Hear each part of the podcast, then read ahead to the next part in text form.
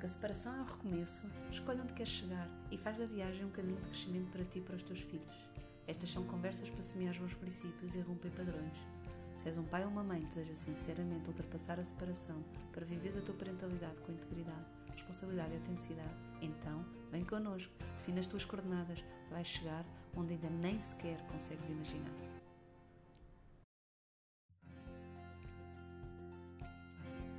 Este é um episódio para dar voz aos filhos.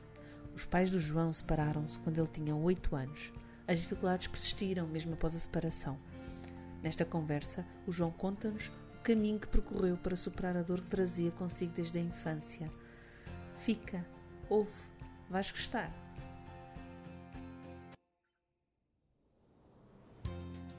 Olá, João, boa noite. Olá, boa noite. Como estás? Tudo bem, e tu? Também, também. Tu andaste na praia. Não? Andei na praia, sim, dei, sim, sim, dei aulas, dei aulas, dei aulas de surf, dei aulas de surf hoje de manhã e o protetor hum, de surf hum, demora bastante tempo a sair. então ainda, Ainda tenho um bocadinho, não é? Ainda tenho aqui algum bocadinho, sim. sim, Que bom, que bom. Estava bom o mar. estava ótimo. O mar está sempre bom. O mar está sempre bom. É verdade, o mar está sempre bom. Que bom, que bom. Sim. Olha, João, estou super contente de estarmos aqui hoje. Eu agradeço-te por, por, por me teres convidado e por sentires que de alguma maneira o meu contributo pode ser eh, um, válido eh, para, para, para o trabalho que tu desenvolves. Uhum. Sabes, Uhum. eu acho que mais do que válido, pode mesmo ser útil eh, e, e levar-nos a pensar sobre uma série de coisas e, e, sobretudo, e é uma coisa que, que me agrada fazer no- no- neste nosso projeto, que é abalar algumas convicções que estão demasiado enraizadas e que nos impedem de chegar a sítios novos. Ah, e a tua história ah, traz-nos algumas dessas coisas, que é, opá, esqueçam, isso que pensavam que era assim, talvez não seja exatamente dessa maneira. E só por isso acho que já, já vai ser muito, muito bom, tenho a certeza. Tá? Já falámos aqui um bocadinho, sim, com certeza. sim. Sim. A tua história Acho é enorme. acho que é importante ehm, abalarmos os alicerces de vez em quando e, e- nós e tudo aquilo que nós achamos que é de facto de verdade pode, pode não ser e pode mudar ao longo do tempo. Uhum, Portanto, sim, exatamente, exatamente. É isso mesmo. A tua história é assim bem longa, bem comprida, com muitos episódios.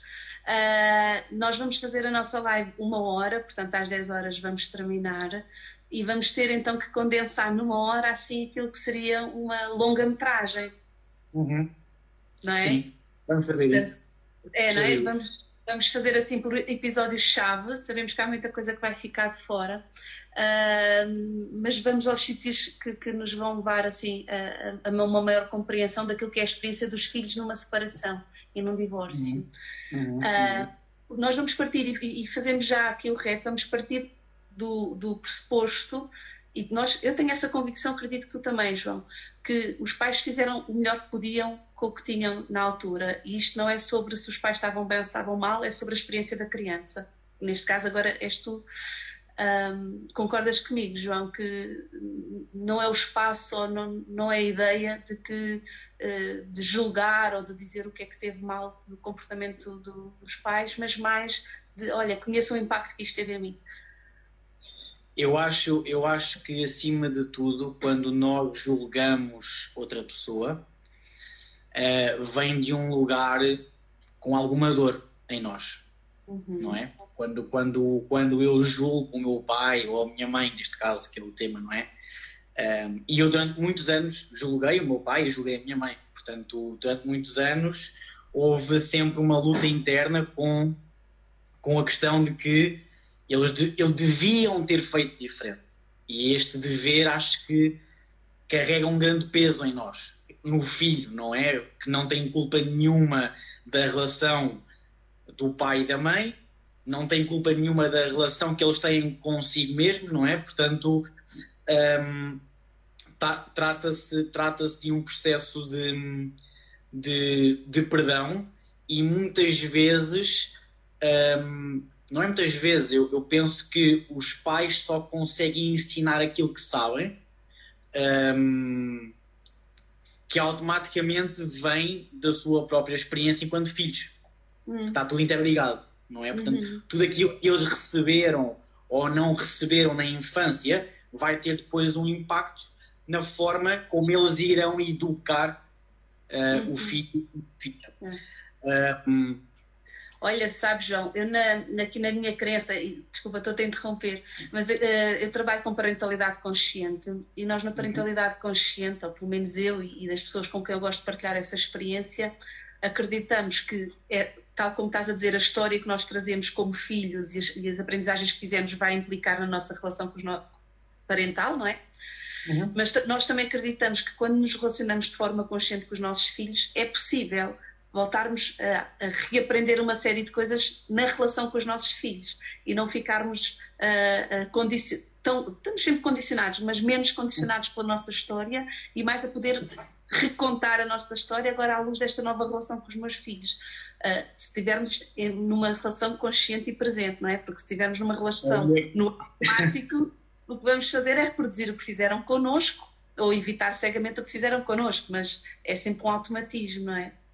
Eu acho, eu acho que tem muito a ver com isso, que é o facto um, e qual é a capacidade que os pais têm de trazer presença e consciência à relação que têm consigo mesmos e com o filho ao mesmo tempo, não é? Porque lá está, se os pais estão tão embrinhados e, estão, e tão focados na sua relação um com o outro, não é? E, e focam-se na mágoa, e focam-se na dor, e focam-se naquilo que não é dado enquanto casal e que não é construído enquanto casal, então isso vai perpetuar e, e vai, e vai, e vai uh, manifestar-se na relação que tenho com o filho.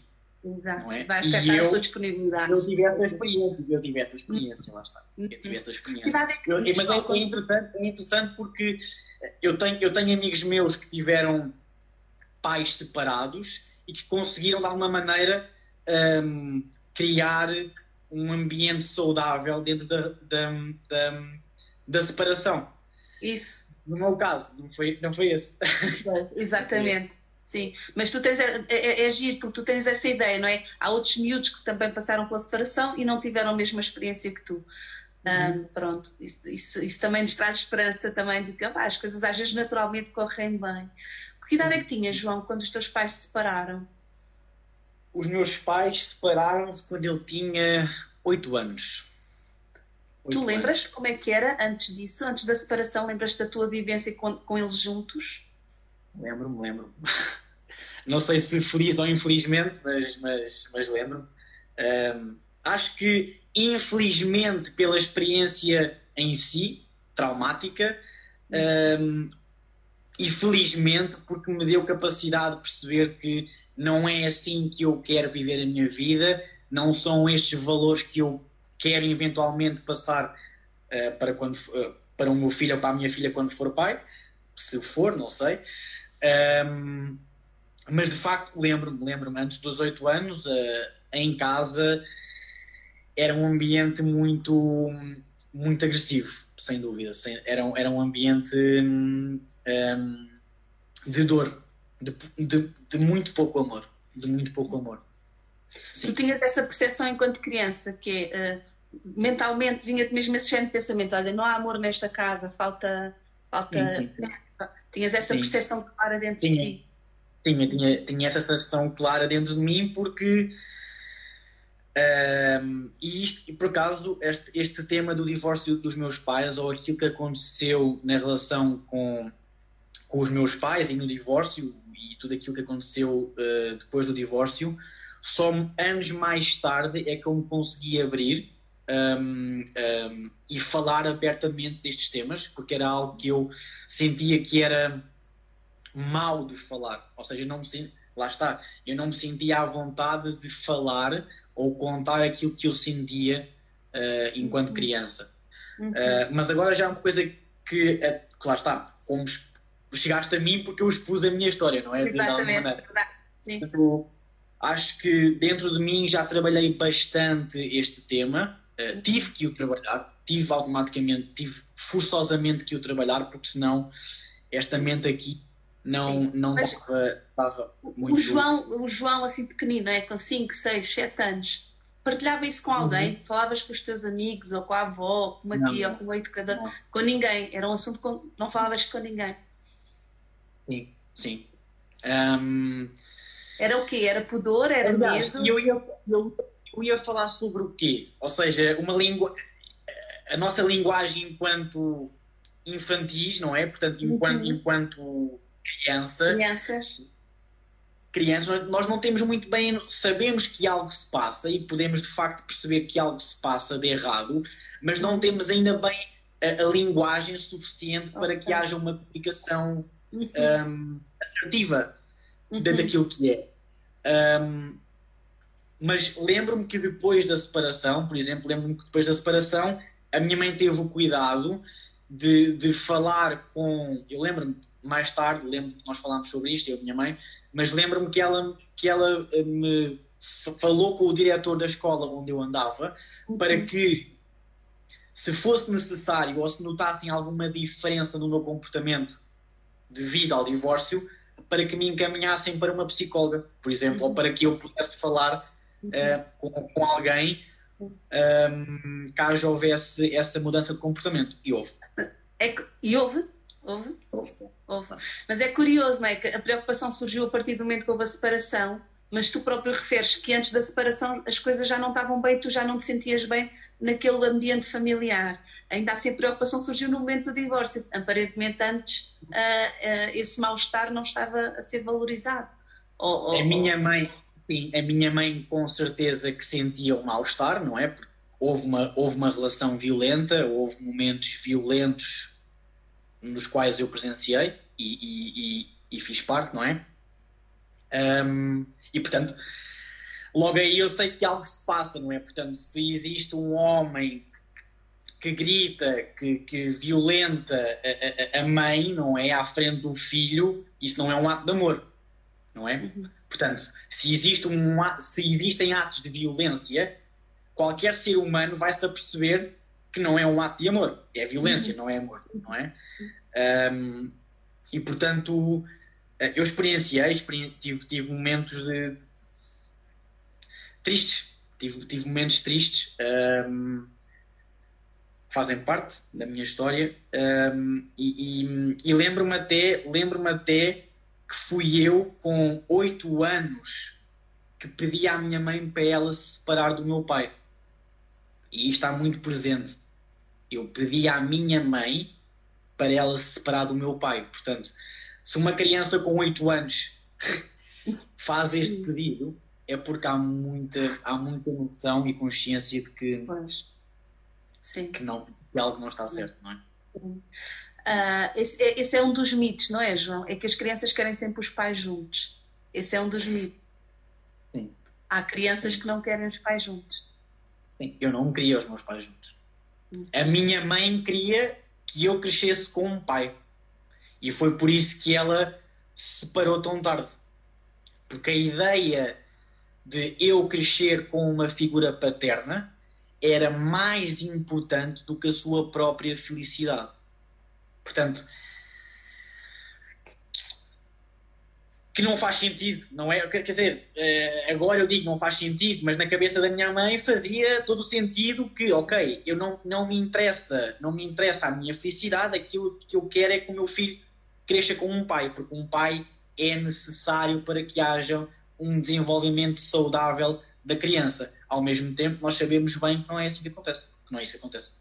Pois não. E quando eles se separaram, depois desse pedido, foi, tu sentiste que houve uma relação causa e efeito entre o teu pedido e de facto uh, efetivar-se a separação dos teus pais? Sim. Sentes, sentes que tiveste impacto uh, na tua mãe quando lhe fizeste esse pedido? Sim. Uhum. Sem dúvida. E depois, como é que foi uh, anunciada a separação? Como é que uh, te foi dito? Eu ainda me lembro. hum, ainda me lembro que hum, nós os três juntámos na sala. A minha mãe, o meu pai e eu, não é? Hum,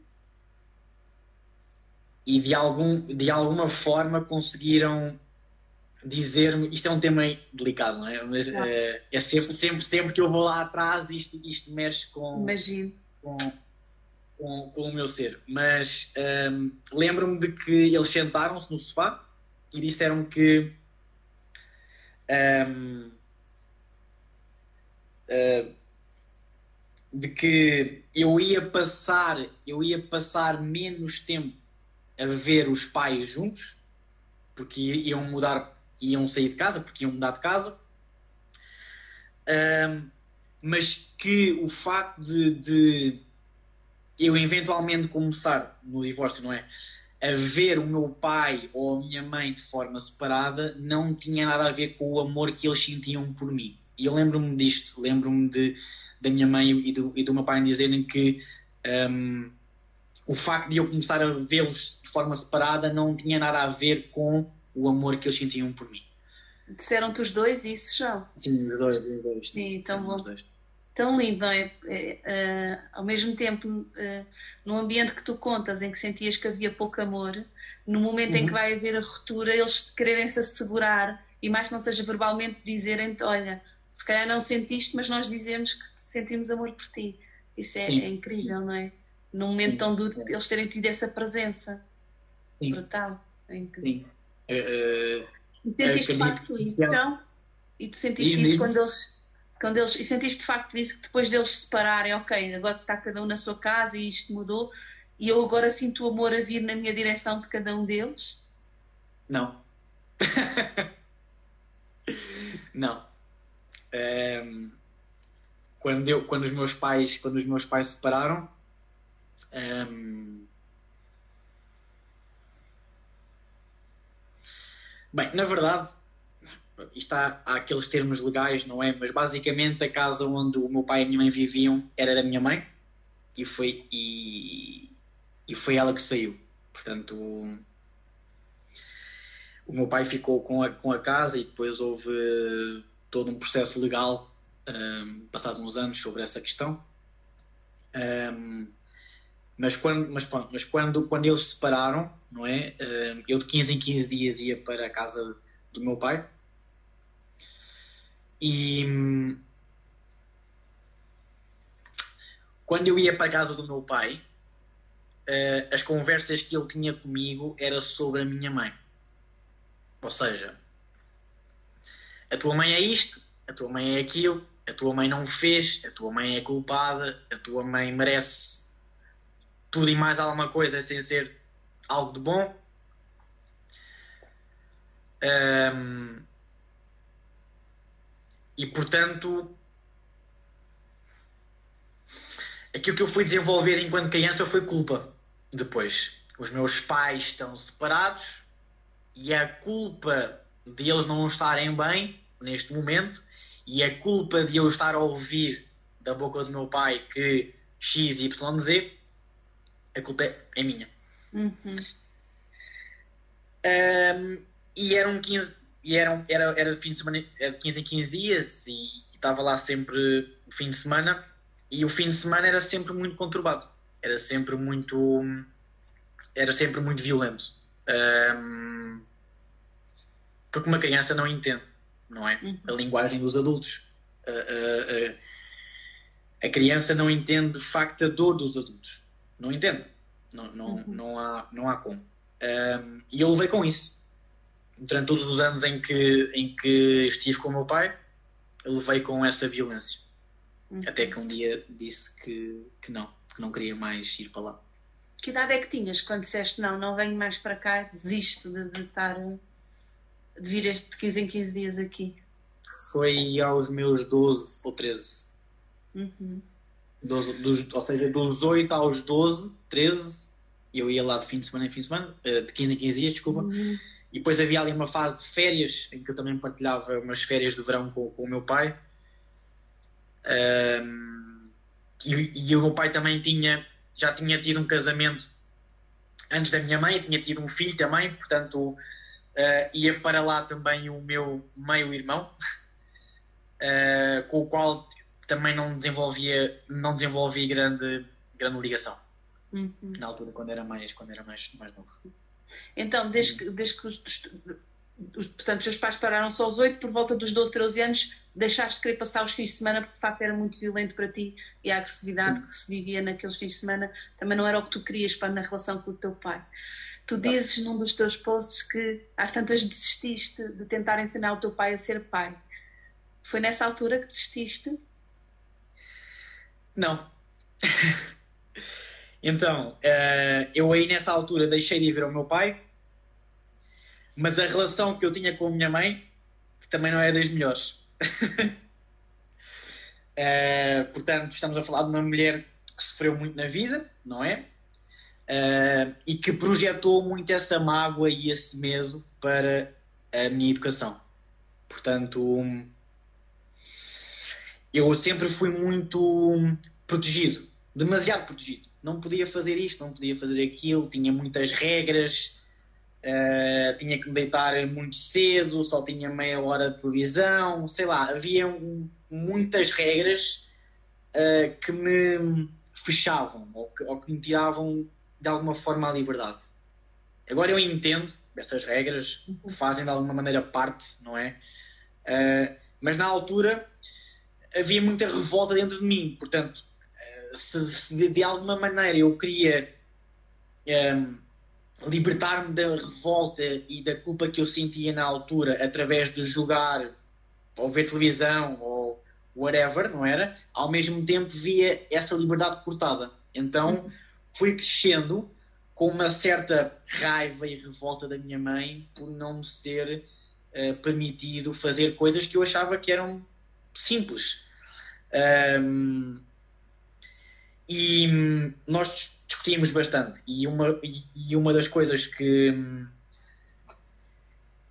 Um, a, minha, a, minha mãe, a minha mãe sempre teve uma tendência para o gritar. Ou seja, uhum. sempre que havia alguma coisa errada, era o grito que mandava, era o, era o grito que reinava. E eu odeio gritos, não é algo que, que, que eu faça, um, mas com a minha mãe era muito natural. Ou uhum. seja, a única pessoa com quem eu gritei na minha vida, vamos dizer assim, de forma geral, foi com a minha própria mãe. Porque lá está. Era o vosso modo de comunicação se me é educado o grito, então está uhum. tudo bem eu gritar também de volta, não é? Uhum. Mas só acontecia com a minha mãe, ou seja, eu tinha noção de que o gritar com outra pessoa não era correto. Uhum. Não é correto. Mas entre nós era normal. Até que chegou um dia, até que chegou um dia em que eu disse vou para o meu pai. E já não ias lá, nessa altura já não ias lá aos fins de semana na mesma. Já não ias já aos fins de semana. Não, Mas ainda assim na tua cabeça desenhou-se a possibilidade de viver com ele. Certo, certo. Yeah. Porque okay. ao mesmo tempo, ao mesmo tempo, eu sempre quis, de forma muito consciente, ter a figura paterna presente. Uhum. E apesar, e na altura, como a relação que eu tinha com a minha mãe era tão sofrida, uhum. ok, onde é que eu posso ir? Ou para onde é que eu posso ir? Ok, para uma parte que nunca quis saber de mim, é o único sítio. Então vamos na mesma e vamos tentar de alguma maneira reconstruir a relação com a figura paterna. Só que okay. também não. Só que também não okay. Que idade é que tinhas então? Por volta dos 15, foi isso? Tinha 16, tinha 15, 16. 16. Então chegaste ao pé do teu pai, olha, afinal quero vir viver contigo, pai, e ele aceitou assim? Ele uh... aceitou-me logo, ele aceitou-me logo e, e aqui é que está não. o grande problema. São é que... mãe, seria gerido com a tua mãe? Não, não te questionou, não perguntou nada sobre como é que isso seria gerido com a tua mãe. Aceitou e pronto, tipo, ok, entra, fica. Não, ele aceitou, disse, ok, eu aceito, és meu filho, eu aceito-te, um, e, e, e, de facto, aquilo que ele me disse foi: Quem é que aguenta viver com a tua mãe? Ainda me lembro disto. Se eu não aguento, ninguém aguenta, portanto, tu também não aguentas, ninguém aguenta, portanto, muita dor, não é? Muita, muita revolta, muita dor. Um, e eu, desculpa a expressão, caguei e, e, porque, era, porque, era, porque era o único sítio onde eu ia poder, poder uhum. viver a não, ser, a não ser com a minha mãe. Só que durou seis meses. Porque depois o meu pai tinha, tinha uh, reconstruído a sua vida com outra mulher. Um, eu na altura tinha começado a fumar, aos 16 anos, eu comecei a fumar aos 16 anos, tabaco de enrolar, Uh, e lembro-me que, as- e lembro-me, e lembro-me que a vivência que tive com o meu pai durou seis meses porque o ambiente era totalmente hostil, na mesma. Havia ainda muita revolta com a minha mãe e de que eu não tinha educação porque a minha mãe não me tinha sabido educar, sei lá, montes de coisas. E havia muita pressão também da mulher do meu pai que era muito. Ela falava da minha mãe sem a conhecer, julgava a minha mãe sem a conhecer. Uhum. E ao mesmo tempo, aquilo que eu senti quando fui lá para casa foi que eu era mais uma boca a alimentar. Ou seja, era menos dinheiro que entrava em casa porque havia mais uma boca a alimentar. Era isso que eu sentia da parte dela. Uhum. E isto só, isto só durou dois meses, eh, seis meses, desculpa. Porquê? Porque há um dia, há um dia em que eu estou a fumar à janela hum, e ele vem ao pé de mim e hum, hum, disse-me algo do género: Tu és igual à tua mãe, fumas drogas e não sei o que, não sei o que mais. Drogas é tabaco só. Pronto, whatever. E, e, e quando eu estou a fumar, ele bate-me na mão. O, o, o cigarro cai, eu olho para ele, ele olha para mim e ficamos ali no impasse. Até que. Isto é um, isto é um momento que quase ninguém sabe, mas que sirva de, de, de, de exemplo que é possível fazer diferente e que é possível de facto mudar, mudar de vida e, e criarmos valores diferentes. Mas eu lembro-me perfeitamente em que há um momento em que o meu pai levanta a mão para me bater e eu só lhe disse eu, eu lembro-me disto e, e- e peço, e peço desculpa pela, pelo porque acho que é muito forte eu até quando me lembro é muito forte mas hum, eu lembro-me perfeitamente de dizer eu não sou a minha mãe e está, isto está, está mesmo gravado na minha memória eu não sou a minha mãe se tu me tocas eu mato-te aqui Yeah. Eu tinha 16 anos. Uhum. A mão que estava levantada baixou automaticamente. Porque eu acho que ele sentiu que, de facto, que se ele me tocasse, eu iria. Iria. Algo- este algo- sim. algo muito mal. E Posso pronto, fazer uma para- pergunta assim bem difícil, João? Sim. Diz. Posso? Sim, claro. O que era para ti nesse momento a tua mãe? Eu não sou a minha mãe, então não és o quê naquele momento?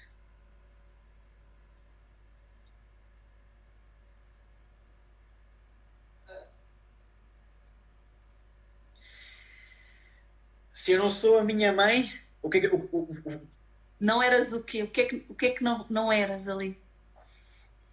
era um saco, era um saco de, de, de porrada. Não eras um saco de porrada. não era um saco de porrada. Portanto, eu não ia ser, não ia ser a minha mãe, certo? Uhum. Ah, e, e pronto, e basicamente depois liguei a, liguei a quem? A seguir a isso, À tua mãe. como é óbvio, não é? E ela, como é que te recebeu, João? Eu fui, eu fui fazer, fui fazer as malas e disse que ia sair de casa do meu pai e ela foi, foi logo buscar-me. Foi logo Uhum. buscar. Pronto. E desde os Como é, que- o que 16 é que te anos. O que é que te disse? Qual foi a primeira frase? Lembras?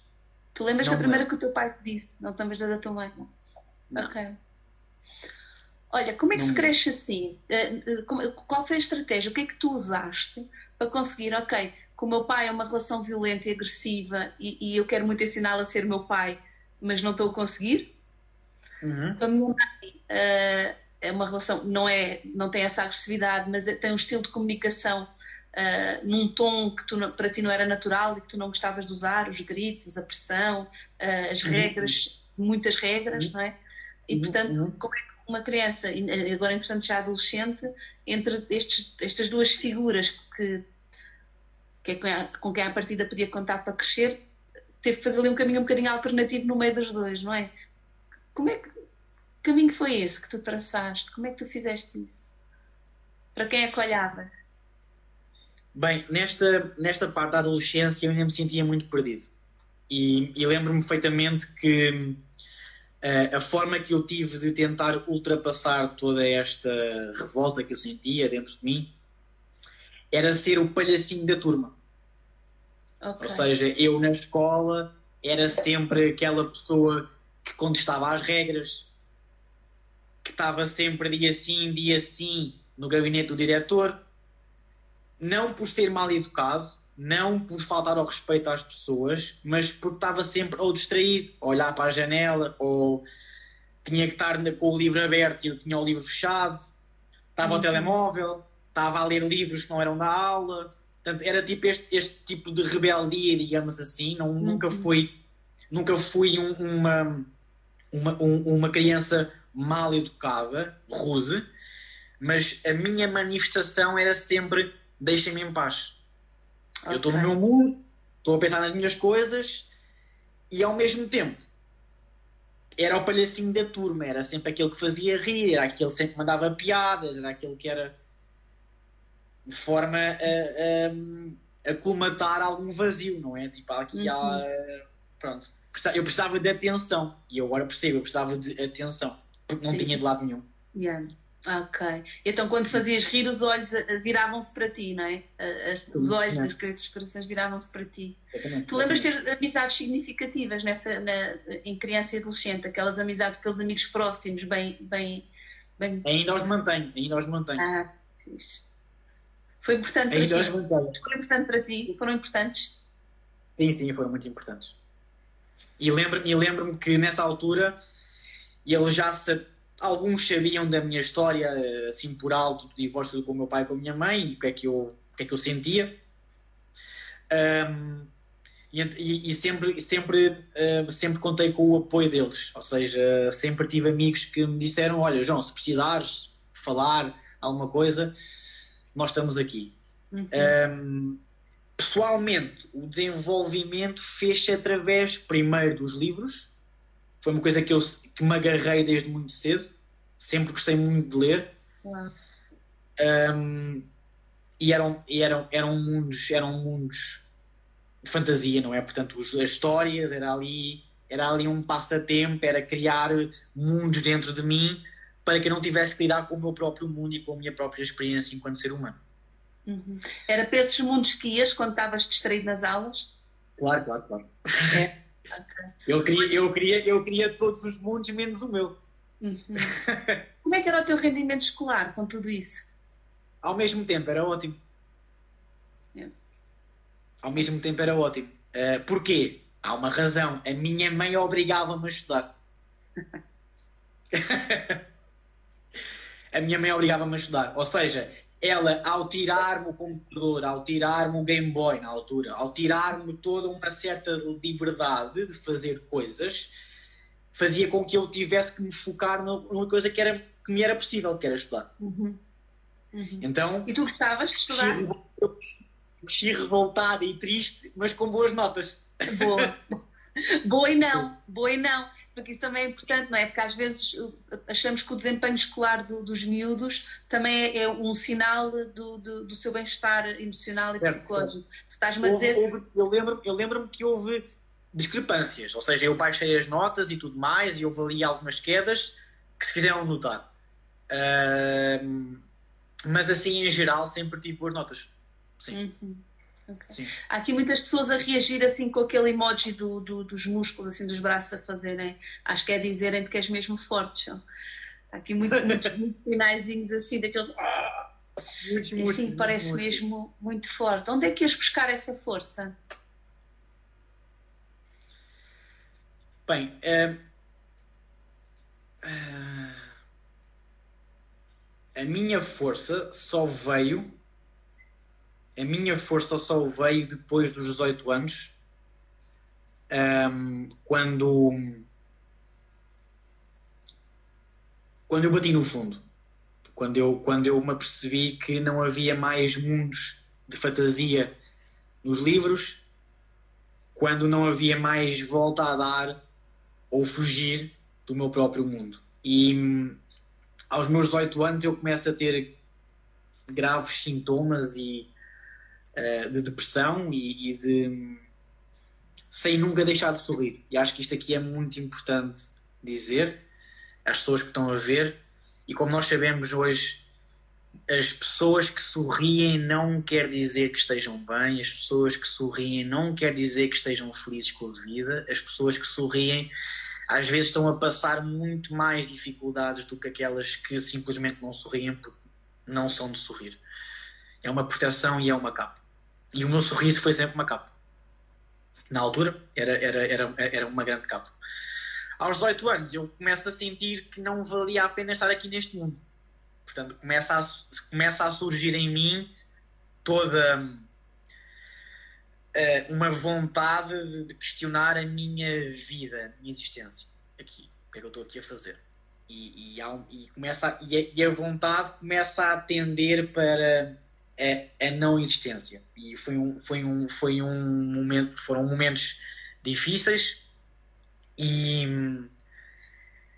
que depois tive que me agarrar de alguma maneira, porque bati tão no fundo nessa altura que ou ia ou ficava e resolvia as coisas. E foi aí que começou a aparecer a meditação e o budismo. Uhum. Okay?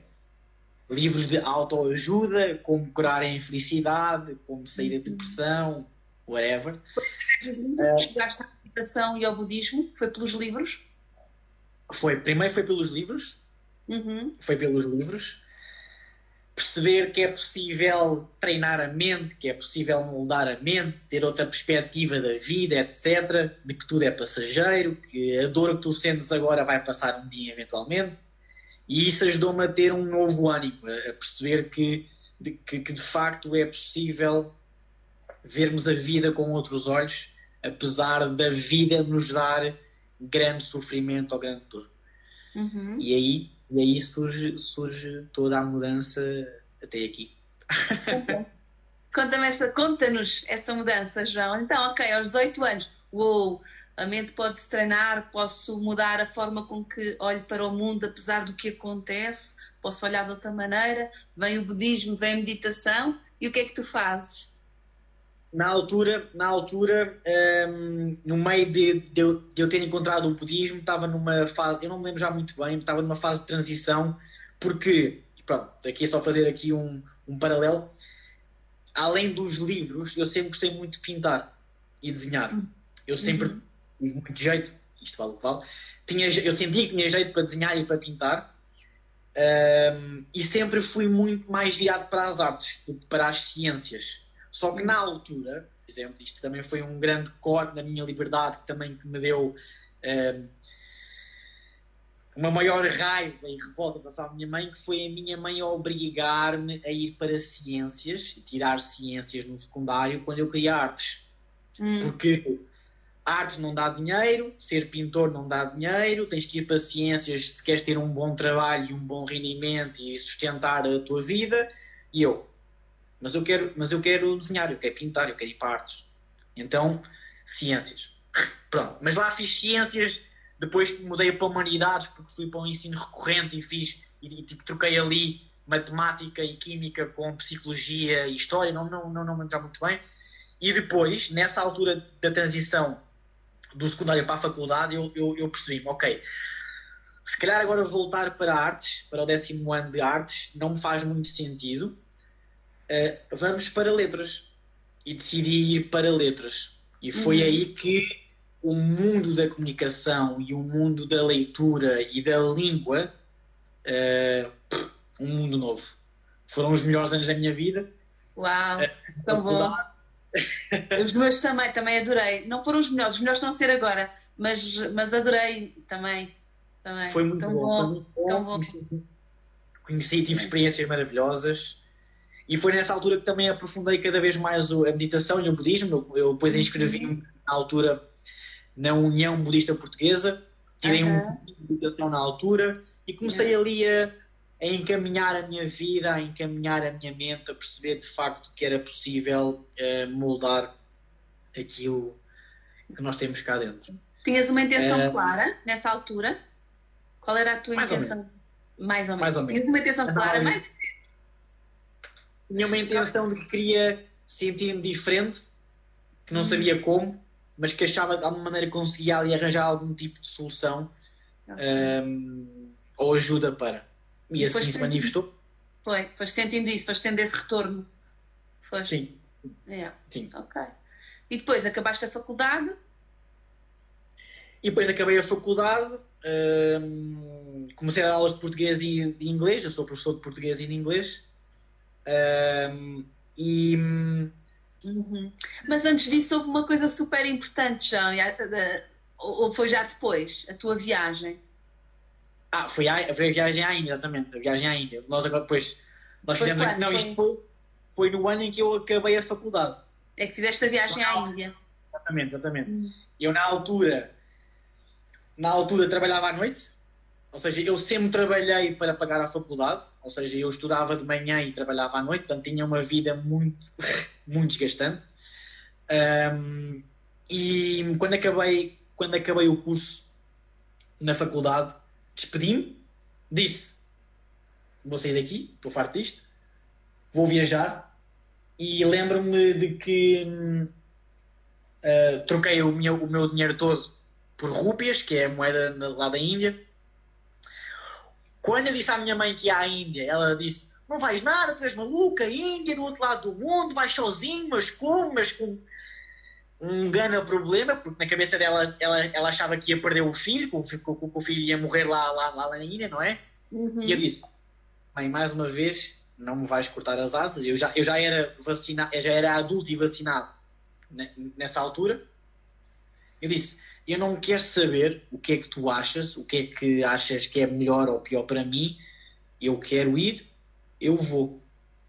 Uhum. É, e depois, no processo de me ajudar a fazer o passaporte ou de arranjar os documentos que eram necessários, ela até me ajudou. Porque percebeu, porque percebeu-se de que, ok, eu não vou conseguir ir contra o meu filho, portanto, mais vale ajudá-lo da maneira uhum. que, me, que for possível. Portanto, até me ajudou até a organizar a viagem à Índia, ou foi os documentos na altura. Uhum. Uh, eu fui para a Índia sem qualquer tipo de destino. Mochila às costas, dinheiro todo na mala, ou não sei o que, não, nem, nem lembro já bem, e lá vamos nós para a Índia. E foi, foi uma descoberta, foi uma descoberta. Portanto, nós temos esta noção da Índia, não é? Que é uma viagem espiritual, foste, etc. Foste mesmo sozinho, João, foste totalmente sozinho. Sozinho, okay. sozinho. Sem nada programado. Ou seja, eu sabia que ia chegar uh, a Bombaim, eu, ia, uhum. eu, eu, tive, eu, tive, eu fiz escala, eu fiz escala na, na, na Turquia, estive lá um dia e meio, não, é, é, é, é em, em Istambul, muito uhum. bonito, uhum. muito bonito também. E depois cheguei a Bombaim. Okay. E quando cheguei a Bombaim, eu lembro-me perfeitamente que foi do género. Oh meu Deus, onde é que eu estou? Portanto, é uma cultura totalmente diferente. Okay. Eu, quando, quando cheguei ao aeroporto era, sei lá, milhares de pessoas, sei lá, milhões, sei, não, não sei Nunca vi tanta gente junta na minha vida. Aquilo é mesmo diferente. Pronto, uh, quem já lá foi sabe. Quem não foi ouviu falar, pelo menos. Sim. Aquilo é mesmo o caos, mas é um caos organizado. Eles organizam-se dentro do próprio caos. Não há sinais de trânsito, não há nada. Uh, os tuk-tuks param ao teu lado mesmo, parece que quase vão bater, mas não batem. Sei lá, aquilo é uma, é uma coisa extraordinária. Uhum. E tive, e, tive, e tive a viagem da minha vida, sem dúvida. Tive um mês na Índia. Um mês. Uhum. okay. e, e, e, uma das coisas que eu, que eu, eu, quando fui para a Índia, eu pensei: tudo aquilo que eu levo comigo, eu vou deixar lá.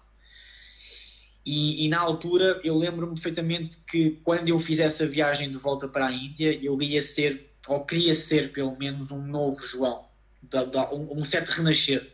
Uhum. E lembro-me que deixei lá tudo na Índia. O dinheiro todo que eu tinha levado, que eu tinha na altura, eu deixei lá tudo. As refeições lá custam um euro na rua. Eu deixava dois, três, quatro euros de gorjeta e fui dando assim às pessoas na rua. Fui comprando coisas às pessoas. Foi mesmo let go, surrender. Eu deixo tudo cá. Uhum. Depois fui ao ashram, que é um centro de meditação, um centro de yoga meditação. Tive lá uma, tive lá uma semana e meia sei lá, tive hum, experiências maravilhosas de acordar às 5 da manhã para meditar, fazer jejum, silêncio, estar com vacas. sei lá, sei lá, foi, foi a experiência mesmo que, que mudou a minha vida e quando voltei, quando voltei para Portugal, uh, um novo João tinha, tinha surgido. Então o que é que deixaste lá? Ok, deixaste o dinheiro, deixaste as coisas. O que mais é que deixaste lá? Tentei, achava na altura, hum? Tinha deixado o meu passado.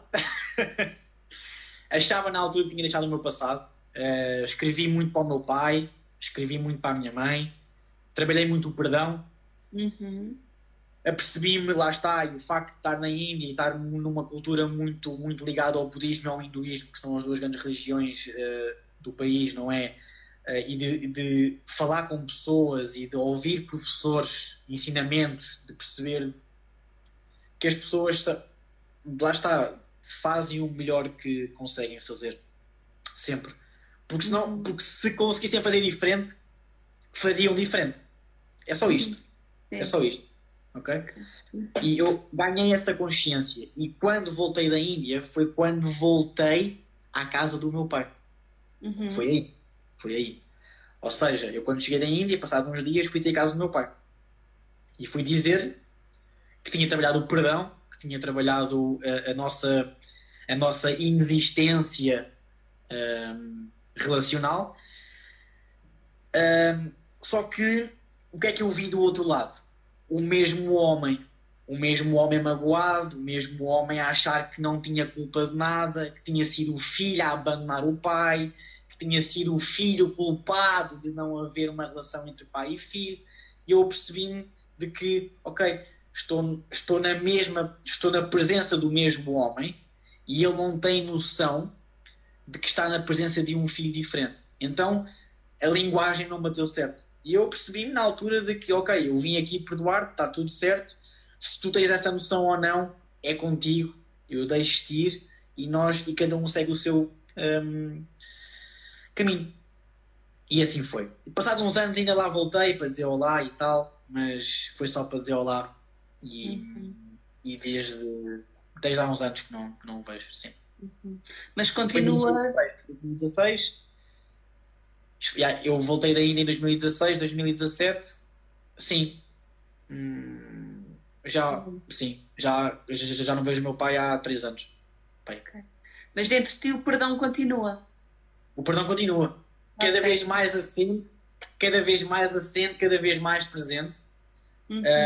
Um, porque depois eu, eu próprio obriguei-me a libertar todo o peso, ou seja, eu trabalhei o perdão, mas ao mesmo tempo não, não trabalhei a libertação da dor que, que, que tinha dentro de mim. Um,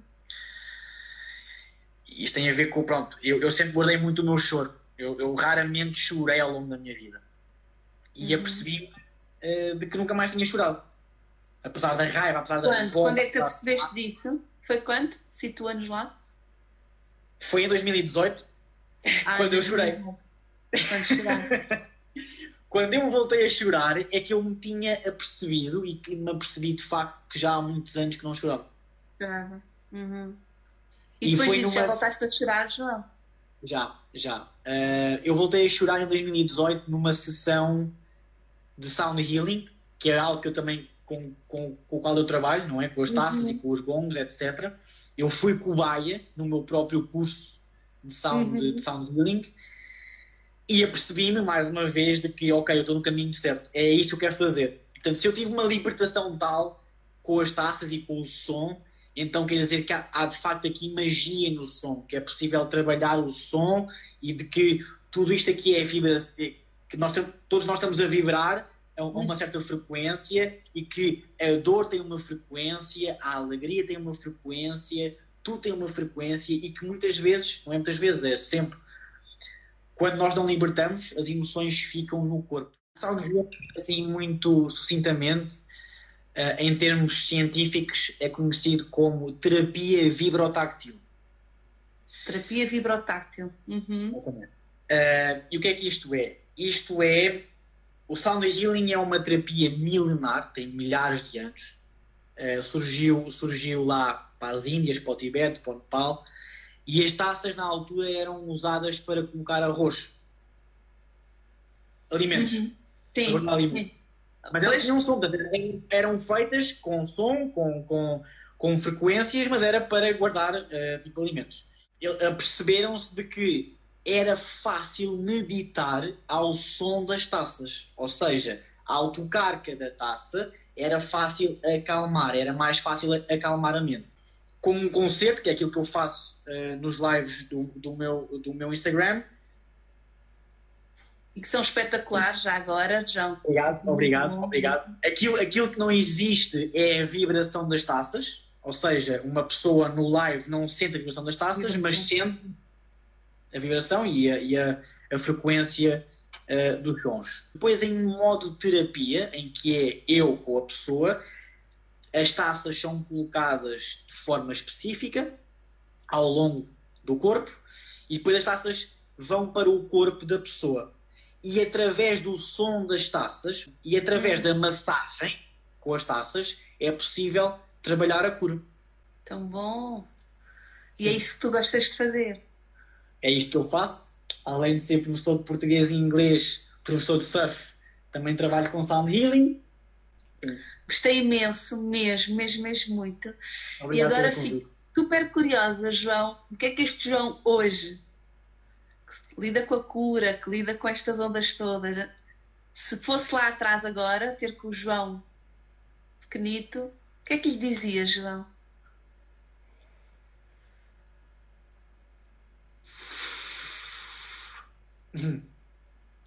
Primeiro abraçava, como já faço muitas vezes. Primeiro abraçava o João pequenino e dizia: Está tudo bem, tu és forte, tu vais conseguir e, e vais fazer diferente. Boa. E se o João pequenino pudesse fazer para tudo, agora, pai, quer dizer uma coisa, o que é que ele lhe dizia? Ao meu pai? Ao teu pai o pequenino, depois de ter sido abraçado por ti, depois de saber o que tu já sabes, o que é que lhe diria? Eu sei que. Eu sei que também não foste amado e é por isso também que projetas isso em mim, na minha mãe. Um, mas deixa-me deixa eu amar-te, então. Deixa eu amar-te. Abre-te. Permite, permite ser amado. E hoje, João, hoje o que é que dirias aos pais todos que se estão a separar e têm crianças a olhar para eles?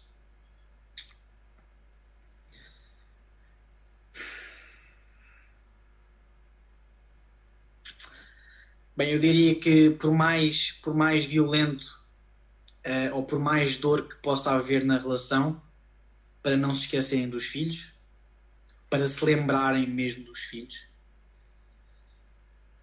de que é possível fazer diferente, de que é possível uh, comunicar de uma forma mais compassiva, de uma forma mais amorosa, mais empática. Se não conseguirem fazer sozinhos, peçam ajuda. Yeah. Muito importante. Um, que hum. E para se lembrarem sempre que tudo aquilo que fazem e dizem, a criança vai sentir, a criança vai saber. Um, e por isso que façam o vosso melhor e que deem as melhores ferramentas aos vossos filhos para que um, eles cresçam saudáveis, felizes. Um, e não crescerem com uma ideia errada daquilo que é o amor, não crescerem com uma ideia errada daquilo que é uh, uma relação entre seres humanos. Yeah. João, para acabar mesmo, qual é a ferramenta? Qual é a ferramenta que os filhos precisam? A. É amor. Ferramenta é amor. É mesmo, é mesmo. Tão bom, João. Obrigada. Obrigada, obrigado. Obrigado, eu. Obrigado, eu. Gostei obrigado muito. pelo convite. Olha, sempre-te assim abraçado, está bem? Bem abraçado. Obrigado.